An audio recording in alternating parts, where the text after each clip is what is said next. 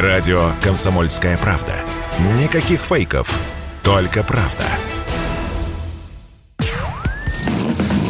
Под капотом. Лайфхаки от компании «Супротек». С вами Кирилл Манжула. Здравия желаю. Само собой, удобнее всего менять старую резину на новую во время сезонной переобувки. Кому хочется тратить лишние деньги на шиномонтаж? Между тем, весной часто автовладельцы, кроме резины, еще меняют и диски.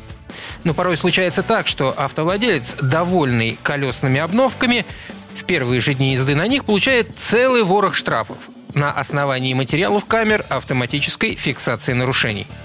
Опытный автомобилист наверняка быстро сообразит, что штрафные проблемы начались аккурат после смены колес – и поймет, почему так происходит, особенно если переобувка сопровождалась установкой дисков другого размера. Многие автовладельцы в холодный сезон катаются на недорогих дисках меньшего диаметра. Их не так жалко повредить на зимних дорогах с ямами и скрытыми в снегу препятствиями. А на лето они оснащают свою машину катками большого диаметра. Между тем, спидометр в любом автомобиле настроен так, чтобы вычислять скорость, отсчитывая обороты колеса в минуту. Причем оно должно быть определенного диаметра, рекомендованного производителем. Известно, что диск большого диаметра имеет большую длину окружности. Соответственно, за одно и то же количество оборотов он пройдет более длинный путь, нежели мелкое колесико что самым непосредственным образом влияет на показания спидометра. Для иллюстрации этого эффекта возьмем два колеса R16 и R18 и обуем их в покрышке одинакового профиля 215 на 65. Не будем сейчас тратить время на расчеты. Кому интересно, могут заняться этим самостоятельно. Скажу лишь, что когда спидометр показывает 100 км в час, машина на колесах R16 в действительности едет с такой скоростью. А у обутой в R18 истинная скорость окажется примерно на 7 км больше при тех же 100 км в час на спидометре.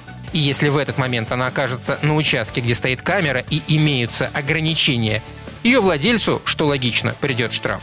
Поэтому, переобув свой автомобиль, не поленитесь. Сравните скорость на спидометре со значениями, полученными через какой-нибудь гаджет, работающий с GLONASS или GPS, смартфон или автомобильный радар-детектор.